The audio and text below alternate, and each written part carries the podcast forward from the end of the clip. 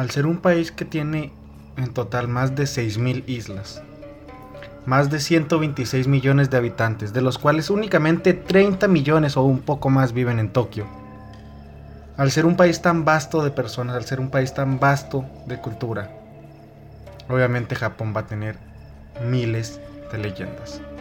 Hoy te voy a contar las que para mí son las más aterradoras, las que cautivaron mi mente y las que literalmente me hicieron temblar un momento.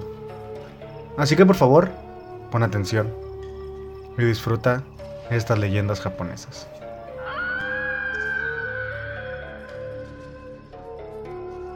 Si bien la mitología japonesa es rica en leyendas y seres extraños, la ciudad de Tokio se podría considerar como fuente y origen de muchas de ellas.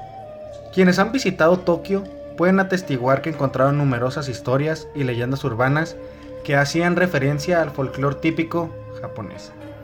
Narraciones que muchas veces han perdurado en el tiempo con el único fin de asustar a los niños y a los turistas. Narraciones que por otro lado siguen sin dejar dormir a todo aquel que las escucha. El día de hoy te voy a hablar de Kuchisake Onna, la mujer con la boca cortada. Una aterradora leyenda que al día de hoy sigue generando pánico entre los jóvenes de la ciudad de Tokio.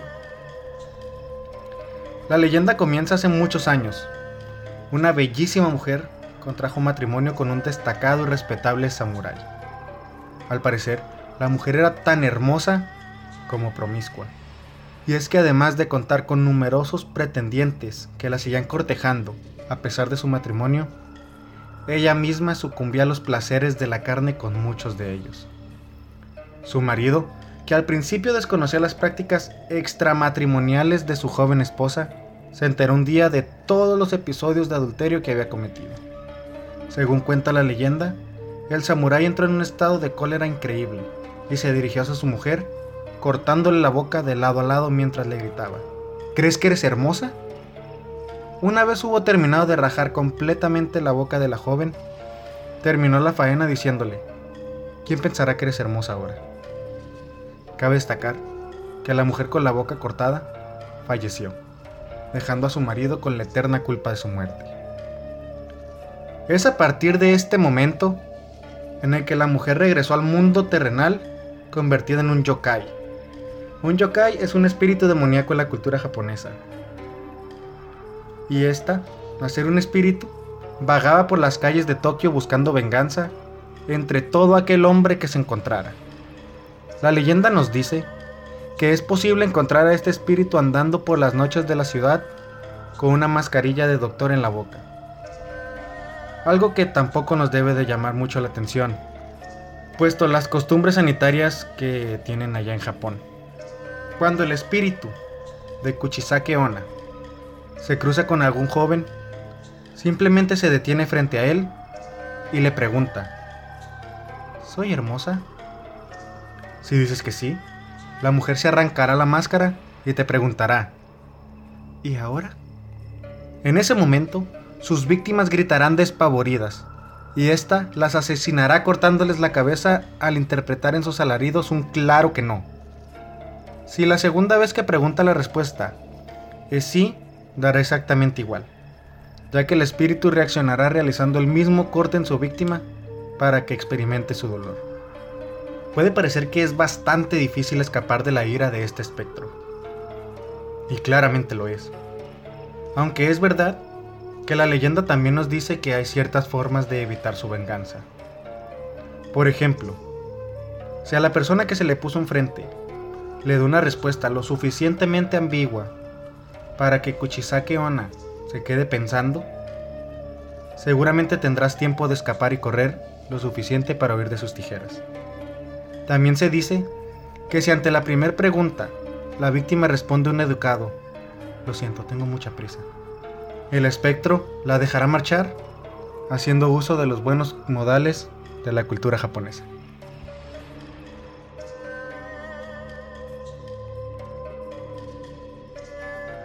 Y ahora pasamos de caras cortadas a literal medio cuerpo cortado.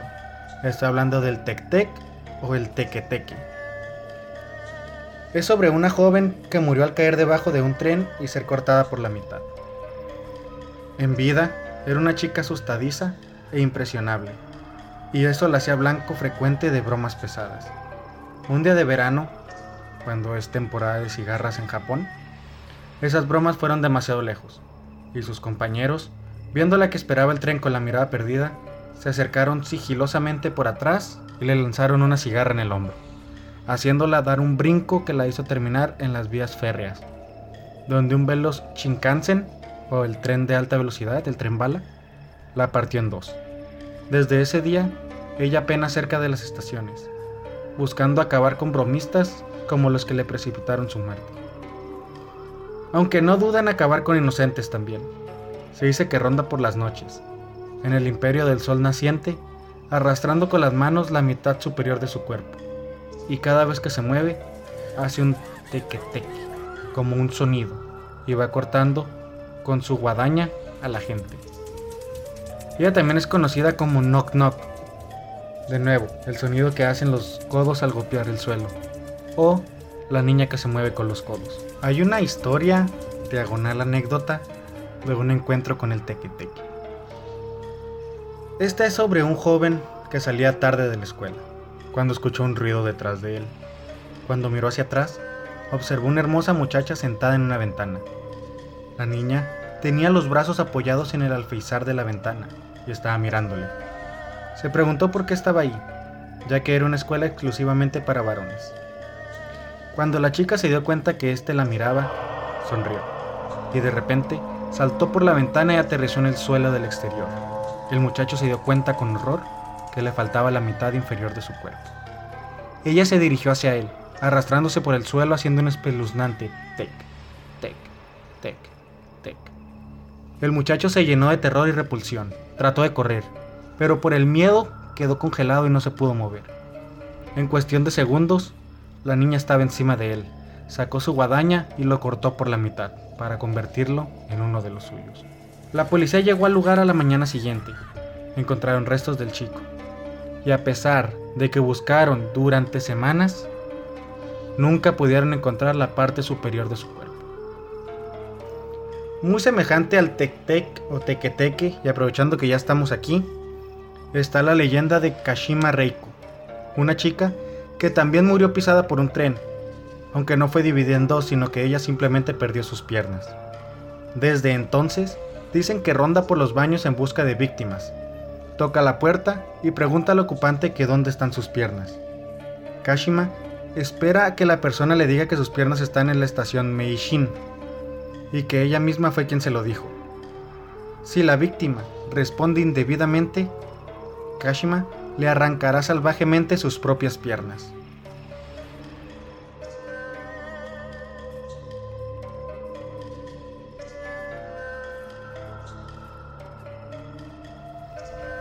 Y aprovechando que ya estábamos en los baños con la leyenda anterior, vamos a hablar también de Akamanto.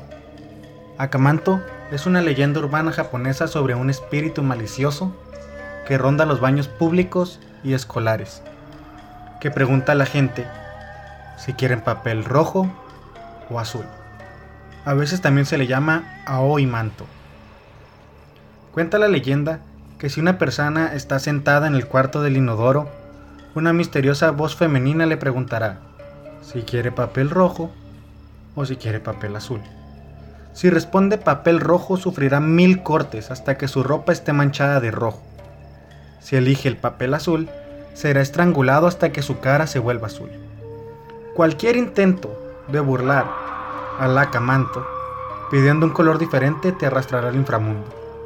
Si se dice amarillo, meterá tu cara en el inodoro, teniendo la posibilidad de sobrevivir y si dice que no necesita papel, te partirá en dos.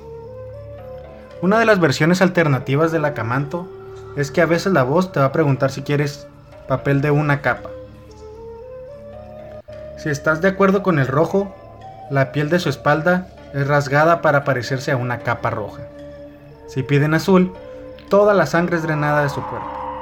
Una versión popular de la historia cambia la elección de papel rojo a un chaleco rojo a menudo escrito como, en vida, un hombre hermoso y perseguido constantemente por sus admiradores, ahora lleva una máscara para ocultar su cara. Se dice que la verdadera se dice que el verdadero origen del acamanto está en una leyenda de una joven estudiante que sufría bullying al grado de que un día en el baño sus compañeras la llevaron al último baño de la escuela, donde metieron su cabeza al inodoro y provocó que la chica comenzara a ahogarse. Conforme pasaban los días, se hizo una rutina dolorosa, haciéndole temer ir al baño. Todo esto culminó en que en la niña naciera un odio y desesperación hasta llegar a la depresión. Un fatídico día, la niña tomó una cuerda y decidió colgarse en el baño número 4. De ahí, según muchas personas, es el origen del acamanto.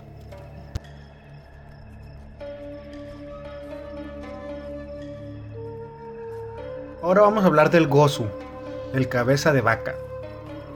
Una historia que según el imaginario popular, es tan espeluznante que el solo hecho de contarla puede desencadenar eventos sobrenaturales.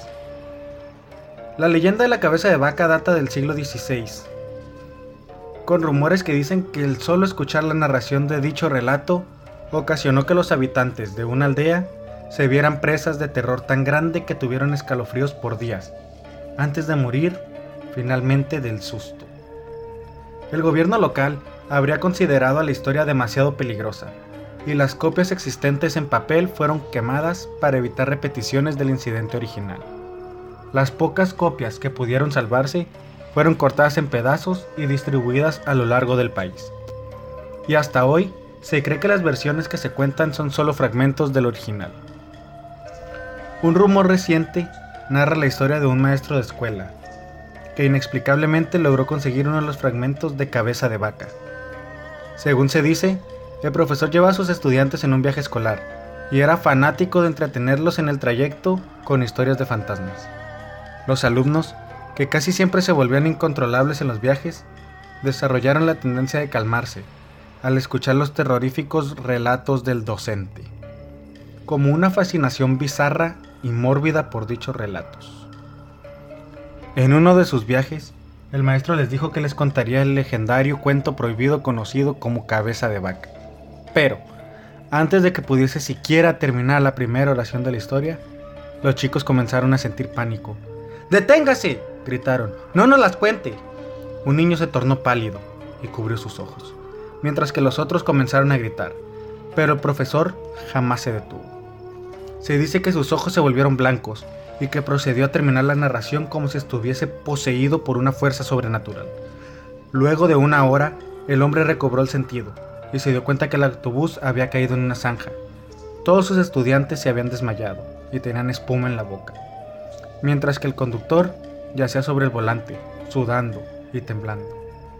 No se sabe qué ocurrió después, pero jamás se volvió a contar la historia del cabeza de vaca.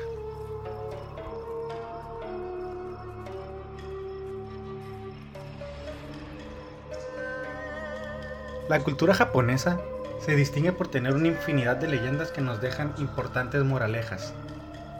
A diferencia de nuestras historias, las de ellos son muy violentas, muy sanguinarias, de modo que el mensaje llega al fondo de la conciencia y crea un cambio de raíz. El siguiente relato que te contaré es una lección sobre el destino, sobre la desesperación y sobre la deshonra. Te voy a hablar de Onibaba. Cuenta la leyenda que hace muchísimo tiempo nació una tierna niña con la bendición de una familia adinerada. Sus primeros años de vida fueron perfectos. Los padres la protegían y ella mostraba ser feliz. Solo había un detalle. La niña no podía hablar. Cuando cumplió los 5 años la llevaron a diferentes doctores y ninguno podía curarla. Sumidos en la desesperación, la familia acudió con un adivino.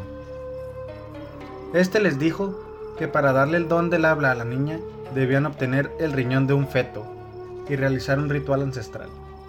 Con la consigna sobre la mesa, los padres se quebraron la cabeza ideando alguna forma para conseguirlo, pero obviamente nada parecía ser lo correcto. Su solución fue darle un montón de dinero a su sirviente y ordenarle que viajara por el mundo hasta que una madre le diera lo que buscaba a cambio de oro.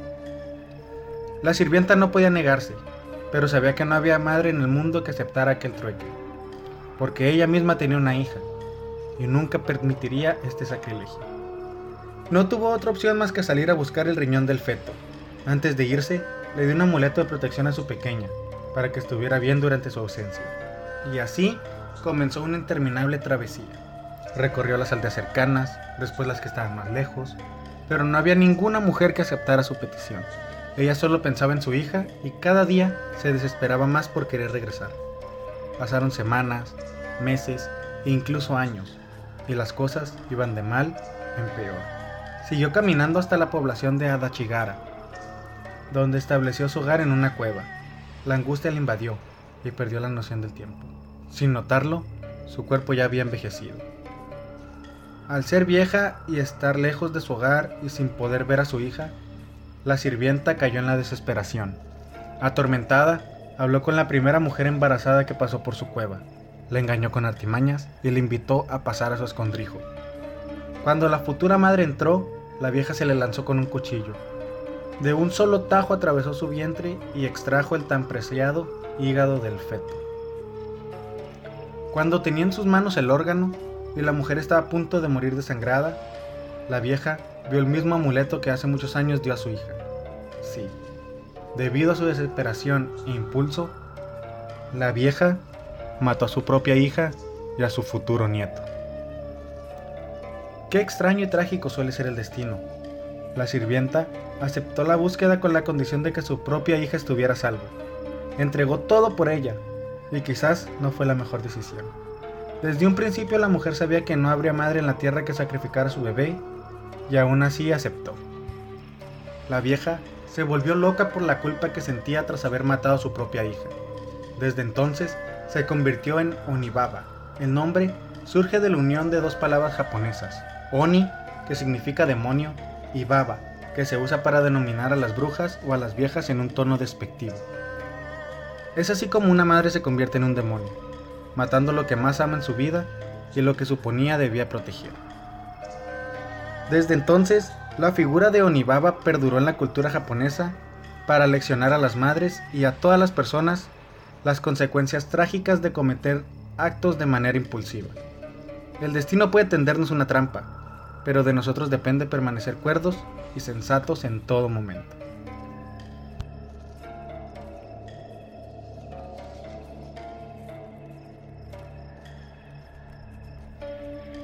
Ahora hablaremos sobre Daruma-san. En Japón hay un juego siniestro basado en una leyenda urbana que fue sacado de una noticia real. Se llama el juego de Daruma. Daruma fue una mujer joven, japonesa que murió en el baño. Para jugar tienes que tener una tina llena.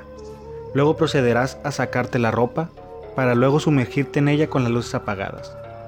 Debe ser después de la medianoche y preferiblemente el agua en la que te vas a sumergir tiene que estar fría. Una vez sumergido, debes repetir tres veces mientras te frotas con jabón los brazos, el cuello y los hombros. Daruma, ven.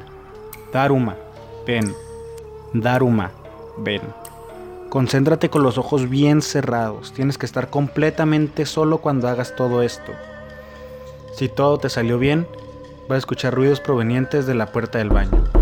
Y ese ruido rápidamente se va a transformar en un fuerte golpe que quizás haga temblar el agua. Esto no es otra cosa que una representación fantasmal obligatoria de la muerte de Daruma, la cual tropezó y se golpeó el cráneo contra el borde de su propia tina. No debes dejar de invocarla, incluso si de repente sientes que la cabeza de ella se apoya en tu hombro derecho, debes seguir repitiendo, Daruma, ven, Daruma, ven. Daruma, ven. Si todo te salió bien, te felicito.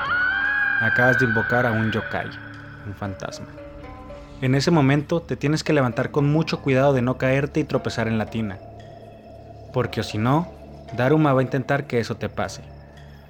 Agárrate bien, sal, sécate y cuando pongas un pie fuera del baño, el juego habrá comenzado. ¿En qué consiste este juego de Daruma? Bueno, es muy sencillo. Y más te vale que seas fuerte para lo que vas a pasar.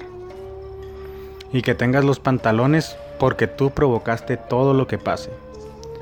Resulta ser que Daruma te va a estar persiguiendo durante todo el día. Y tú tienes que evitar que ella te alcance. Cada vez que tú voltees la vas a ver por el rabillo del ojo. Y aunque tú no quieras voltear hacia atrás, lo harás para saber si sigue detrás de ti. Cada vez que voltees, ella se acercará más. Para evitar esto, tú debes decir, tomare, que en japonés significa detente. Con eso ganarás tiempo para correr lo más lejos que puedas. El juego dura 24 horas y cuando ese lapso de tiempo haya terminado, tienes que decir kita, que en japonés significa terminó. Y así romperás el lazo con ella y no la verás jamás en tu vida. En Japón, este es un tema muy serio. Está prohibido hablarlo y aún más prohibido jugarlo.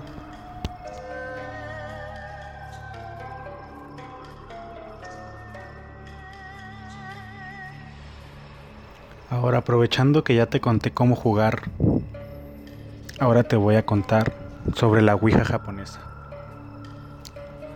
Kokuri o Kokuri-san es un juego japonés muy parecido a la Ouija, mediante el cual se invoca algún espíritu para poder formularle preguntas sobre el futuro. Es muy popular entre los estudiantes, tanto que se han producido varios episodios de histeria colectiva debido a este juego. Los profesores a menudo amonestan a aquellos alumnos que sorprenden jugando a Kokuri-san. Es muy peligroso jugar a la Ouija, ya que se puede invocar a un demonio por error o atraer algún ente maligno que posea a alguno de los participantes. Kokuri-san es el nombre del espíritu al que se invoca en este juego. Es un espíritu animal, una mezcla entre un zorro, un perro y un mapache. Cada uno de estos animales aporta sus características a Kokuri-san. Como zorro, puede ser un buen maestro, pero también un embaucador. Como perro, es leal y protector.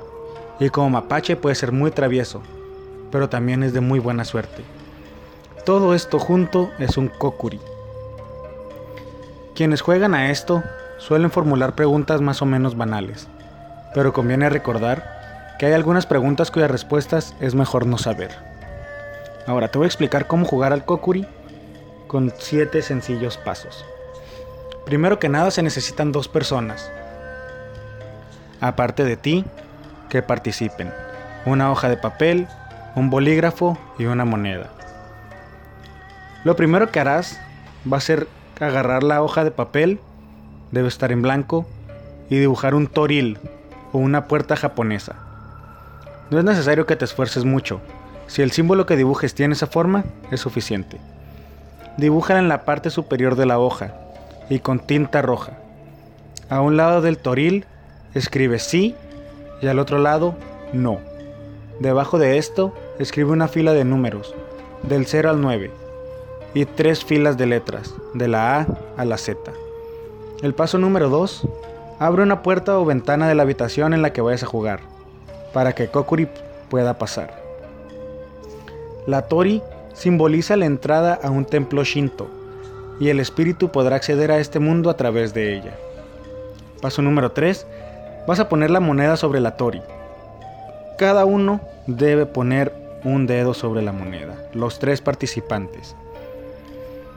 Llama al espíritu diciendo estas palabras en voz alta. Kokuri-san, Kokuri-san, si estás aquí, por favor, mueve esta moneda. Paso número 5. Pueden hacerle las preguntas que quieran a Kokuri-san. Moverá la moneda sobre las letras y los números para responder. El paso número 6. Para terminar el juego, deben pedirle a Kokuri-san que se marche de esta manera. Kokuri-san, Kokuri-san, por favor, vuelve a casa. La moneda se moverá hacia el sí y después regresará a la tori, donde se quedará quieta. Cuando estén seguros de que Kokuri-san se haya marchado, Deberán destruir la hoja de papel. Pueden romperla en pedazos o quemarla. Además, tienen que gastar la moneda con la que jugaron. Antes de que termine el siguiente día. Kokuri-san es más seguro que jugar a la Ouija. Sin embargo, es recomendable que no lo juegues, ya que podrías recibir respuestas que no te gustan. Además, recuerda que Kokuri-san es en parte un espíritu bromista, y podría mentirte.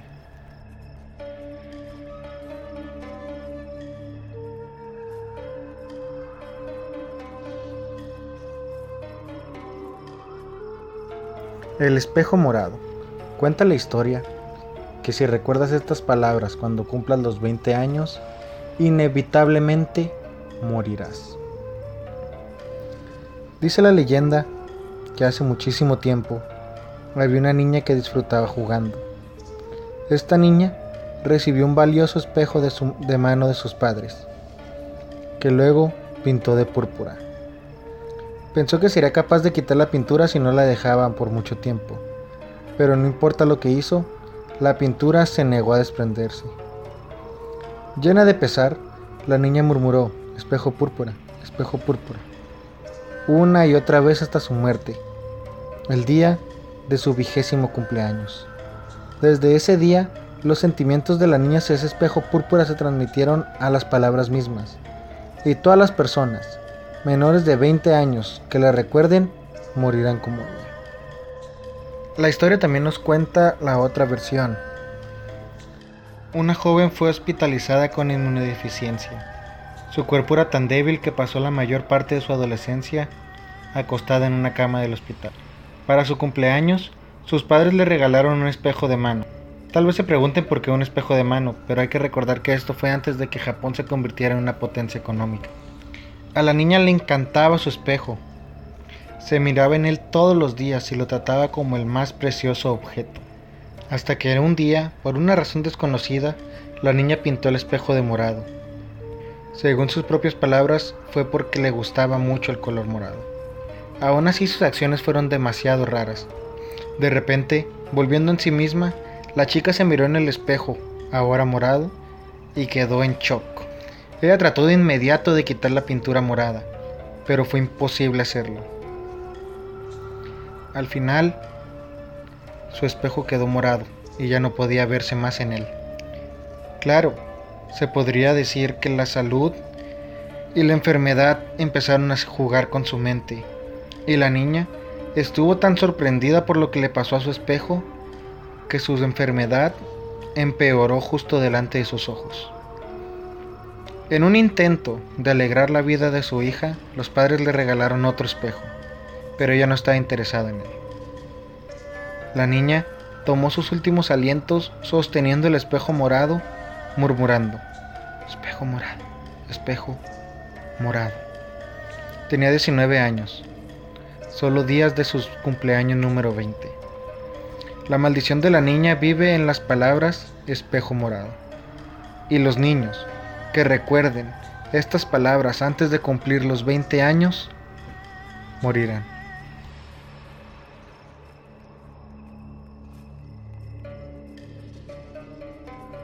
Ahora, para finalizar, justo en las afueras de la ciudad de Tokio está uno de los lugares más embrujados de Japón. La locación exacta de la mansión Himuru o la mansión Himikuru es es desconocida, pero la leyenda dice que la mansión está en una de las zonas rocosas justo afuera de los límites de la ciudad de Tokio. Se dice que la mansión fue el hogar de uno de los asesinatos más horripilantes en la historia moderna de Japón. La tradición local dice que durante generaciones la familia Himuro había participado en un extraño y retorcido ritual sintoísta conocido como el ritual estrangulador para sellar el mal karma dentro de la Tierra. Cada medio siglo, más o menos, la versión más popular del cuento afirma que el mal karma surgiría cada diciembre. Otras versiones simplemente mencionan hacia el final del año. Desde un portal en los terrenos de la mansión. Para evitar que esto sucediera, el dueño de la casa eligió a una doncella al nacer y la aisló del mundo exterior para evitar que desarrollara vínculos con cualquier persona, lo que a su vez pondría en peligro el efecto del ritual. El día del ritual, la doncella estaba atada con cuerdas en los tobillos, las manos, las muñecas y el cuello. Las cuerdas estaban unidas a equipos de bueyes o caballos para arrancarle las extremidades de su cuerpo y matarla. Las cuerdas que solían atar sus apéndices se empaparían en su sangre y se colocarían sobre la puerta del portal, creyendo que esto cerraría el portal durante otro medio siglo, hasta que el ritual tuviera que repetir. Durante el último ritual del estrangulamiento registrado, se dice que la doncella se había enamorado de un hombre que trató de salvarla del ritual. Esto creó un vínculo físico y psíquico con la tierra. Este vínculo manchó su sangre y espíritu y arruinó el ritual por completo. Al enterarse del amor de las doncellas, el maestro tomó su espada y asesinó brutalmente a todos los miembros de su familia. Antes de, finalmente, por temor a lo que sucedería pronto, cayó sobre su propia espada. Es la base de la obsesión de la mansión Jimuro. La leyenda local dice que estas almas de la familia asesinada deambulan por la mansión intentando repetir el ritual fallido usando a quien entre el edificio abandonado. Según los informes, se ven salpicaduras de sangre en las paredes, como si hubieran sido arrancadas de la hoja de una espada. Muchos han informado haber visto espíritus y apariciones vestidos completamente de blanco, enjuagando paños y preparando los terrenos para el ritual. Se dice también que en la misma propiedad hay tres residencias independientes que rodean la mansión, y se rumorea que todas tienen vínculos con el pasado problemático de la mansión. Se dice que hay una red de subterránea de túneles que se encuentran debajo de las instalaciones conectando cada uno de los edificios. Pero nadie sabe quién hizo estos túneles o para qué sirven. Se han reportado muchos fenómenos inexplicables que ocurren en la propiedad. Se han encontrado huellas de sangre en las paredes. Se han visto espíritus en las instalaciones incluso a plena luz del día. Una estrecha escalera conduce a un ático donde los rumores dicen que hay un talismán sellado con un espíritu que está encerrado ahí mismo. Los hombres han buscado este talismán solo para ser encontrados más tarde con sus cuerpos rotos y marcas de cuerda alrededor de sus muñecas. Hay una vieja estatua desmoronada de una mujer en kimono, pero le falta la cabeza. Si tomas una foto de una ventana determinada, se puede ver a una niña cuando reveles la imagen. Estos incidentes han provocado miedo a la gente de Tokio, y muchos creen que aquellos que viven cerca de esta área serán maldecidos. Las muertes de esas siete personas son inexplicables hasta el día de hoy. Estas son todas las leyendas de Japón que me llamaron la atención. Espero hayas disfrutado este capítulo. Espero le hayas puesto atención. Yo soy Iván Pío nos vemos en el próximo capítulo, donde te hablaré sobre cómo las hadas no son lo que Disney nos pinta, sobre el duende de América que es mucho más oscuro de lo que crees, y también sobre Walking Sam, un demonio de las sombras que convence a los adolescentes a cometer suicidio.